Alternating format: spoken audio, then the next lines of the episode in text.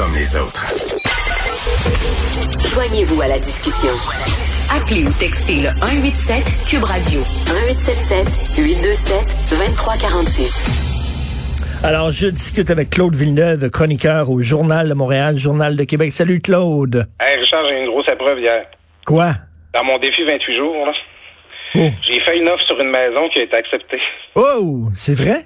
Ouais. Ben là, il fait a- ça il avec une bière sans alcool. Y a-tu du champagne sans alcool? Ça existe-tu, ça? Ah, le- je, je te dis, Richard, ma plus grosse tentation depuis le début du défi, ça a été ça. là. ça a été l'achat d'une maison à sec. Non, mais écoute, a- je pense qu'il y a rien de plus stressant. En tout cas, là, le- un déménagement, c'est stressant. Puis aussi, l'achat d'une maison, c'est stressant, maudit. Écoute, la, la première fois là, que j'ai fait une offre d'achat sur une maison, je travaillais à l'Assemblée nationale, puis il y avait eu un baillon sur une loi, fait qu'on avait passé la nuit debout à, à passer la loi. Puis là, à chaque fois qu'il y avait un député qui rentrait dans la salle, ça Puis Claude, ta maison, t'as-tu des nouvelles? Je suis comme, non, on n'a pas eu entre une heure et deux heures du matin, tu sais. ça a été la nuit la plus longue de ma vie. Quand tu fais une offre d'achat sur une maison, tu peux comme plus rien faire d'autre jusqu'à ce que tu aies des nouvelles. Ben oui, puis t'attends, t'es pressé, puis il y en a d'autres qui bident sa maison, qui font des offres aussi. Est-ce que leur offre va être meilleure que la tienne? C'est hyper stressant. Et en plus, actuellement, on en parle beaucoup avec Yves Daou de la section argent, mais le, le, le, le- secteur de l'immobilier est complètement dingue. Ah, regarde, ça n'a ça, ça a aucun rapport. Là. Tout, tout, tout part à 25, 30, 40, 50 000 de plus que ce qui est affiché. Ben oui, c'est puis des fois tu visites des trous, là, des, des, des, des, des, des, condos puis des maisons bien ordinaires puis demandent un prix de fou. Ouais, puis c'est mal fait parce que, tu sais, c'est- c'est comme le meilleur contexte pour vendre ta propre propriété. Oui. c'est un contexte de mort pour en acheter un autre. Exactement. C'est vraiment euh, pour les vendeurs. Écoute, c'est la grosse histoire aujourd'hui, bien sûr. Monseigneur Turcotte qui a démissionné, mais pas Monseigneur Turcotte, le l'autre, le l'évêque à côté du pape euh, Guilla. Euh, euh, toi, t'étais dubitatif quand on disait qu'il était victime des woke, que t'étais pas sûr de ça, toi. Ouais, ben c'est ça. tu On en a parlé cette semaine, Richard. euh, juste pour informer nos auditeurs, on a, on a un jeune collègue qui a fait un, un texte qui dit ah les, les woke, les identitaires de droite, je me reconnais dans aucune gang. J'aimerais ça avoir un discours entre les deux. Puis j'étais comme ah, je me reconnais là-dedans. Je me sens un petit peu de- des fois tout le temps tiré entre les deux. Puis je- j'ai de la misère avec les deux discours. Puis c'est ça hier quand euh, Danny Turcotte a annoncé sur les réseaux sociaux qu'il démissionnait de son poste, tout le monde en parle. Là, je voyais la réaction. euh, tu sais, ben toi t'en as parlé. Il y a eu euh, Mathieu Bocoté aussi, Paul Saint-Pierre Plamondon a réagi. Là, bon, encore les woke qui ont réussi à faire rouler la tête de quelqu'un. Danny Turcotte, euh, qu'on l'aime ou qu'on l'aime pas, il avait sa place dans cette émission-là. Puis là, bon, il s'est il s'est fait tasser parce qu'il a fait un impair. Là, j'étais comme, ah, comment les gars, là, tu sais. Danny Turcotte, là, ça fait quelques mois, sinon quelques années, là, que toutes ces jokes tombent à plat. Puis qu'on se demande, euh, c'est quoi sa place là, tu sais. Puis bon, moi, je pense qu'ils ont plus pris prétexte de ça pour le tasser. Ça fait euh, Hugo Dumas avait écrit un texte assez euh, assez critique là, cette semaine dans la presse sur euh, Danny Turcotte en disant il a, il a plus sa place dans la nouvelle formule en direct. Là. Ouais, puis c'est ça. Moi, j'a- j'avais un peu l'impression que c'était le texte qui avait euh, qui avait été fatal. Là. Oui. Euh, tu vois, la presse et Radio-Canada, ça marche pas mal ensemble. Quand tu vois que la presse sort dans une direction, tu peux t'attendre que Radio-Canada s'en va dans ce bord-là aussi. Fait que c'est un peu ça que je me disais. Mais là, ça, Richard, c'était avant que je vois la réaction des woke. Oh, puis oh, ça, je, je l'ai pas vu la réaction des woke par moi. Ben, parce que là, c'est le, par- le party, là. Ils sont contents. Ils sont là, puis ils disent, on a eu la tête de Danny Turcotte. Euh, puis, euh, oui, c'est ça, un autre homme blanc pas conscient de ses privilèges. Ben, voyons. Ah, je vais pouvoir recommencer à écouter l'émission. Puis, euh, c'est- c'était la joke de trop, il n'y a pas de doute. Euh, je vais pas venir brailler sur son sort. Ah, puis en plus, il vient blâmer les réseaux sociaux là à cause du fait qu'il qu'il est plus là. Puis là, je suis comme, ah, ah, parce que vous êtes comme en train de donner, donner raison à tout le monde qui dit que vous avez eu sa tête, tu sais. Non, mais là, tu- quand tu dis là, que Danny Turcotte est pas assez à gauche pour eux autres, là, tu dis tabouin, ça leur prend quoi exactement? Mais c'est parce que c'est ça qui est fou, c'est que tu vois que pour une certaine droite identitaire ou pour euh, du monde, ben tu sais, même comme toi puis moi, tu sais, euh, euh, tout le monde en parle, c'est comme le rassemblement un petit peu là, de, la, de la gauche culturelle montréalaise. Puis bon, c'est un peu là que les, les idées dites, hein, bon, le, le discours des intersectionnalités ou celui de la gauche woke, disons, à sa place, puis tout ça. Puis nous autres, on, on voit on voit ça un petit peu comme la, leur grand messe, le moment où ils célèbrent ces idées-là. Ben, Christy, même pour la gauche woke, tout le monde en parle, la- leur crédibilité est pas là. Ils, ont, ils ont pas leur lettre de créance de la gauche woke.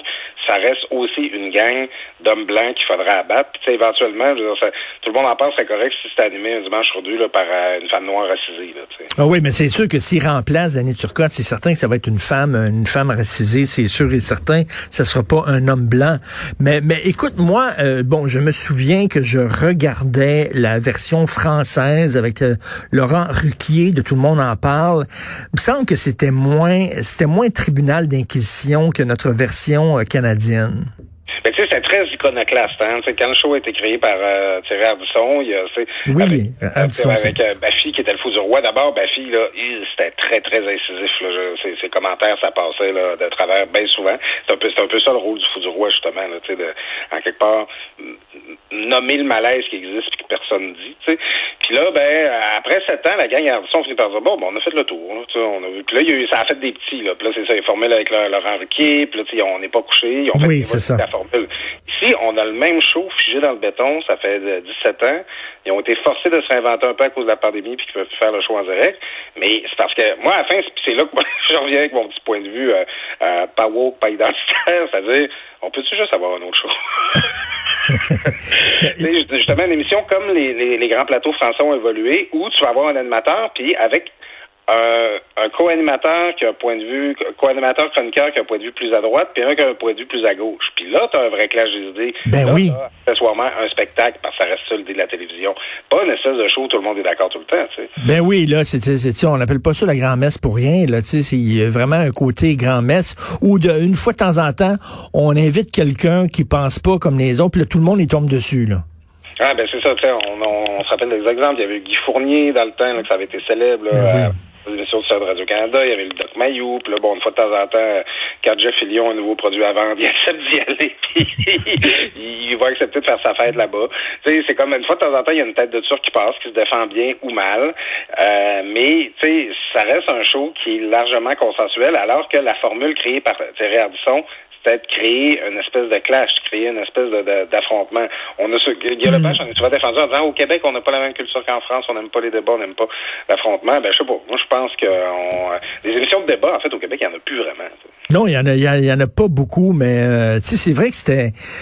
Moi, je trouve que ça brassait plus au début, tout le monde en parle, puis après ça, c'est devenu très consensuel, euh, que ça, ça brassait moins d'idées.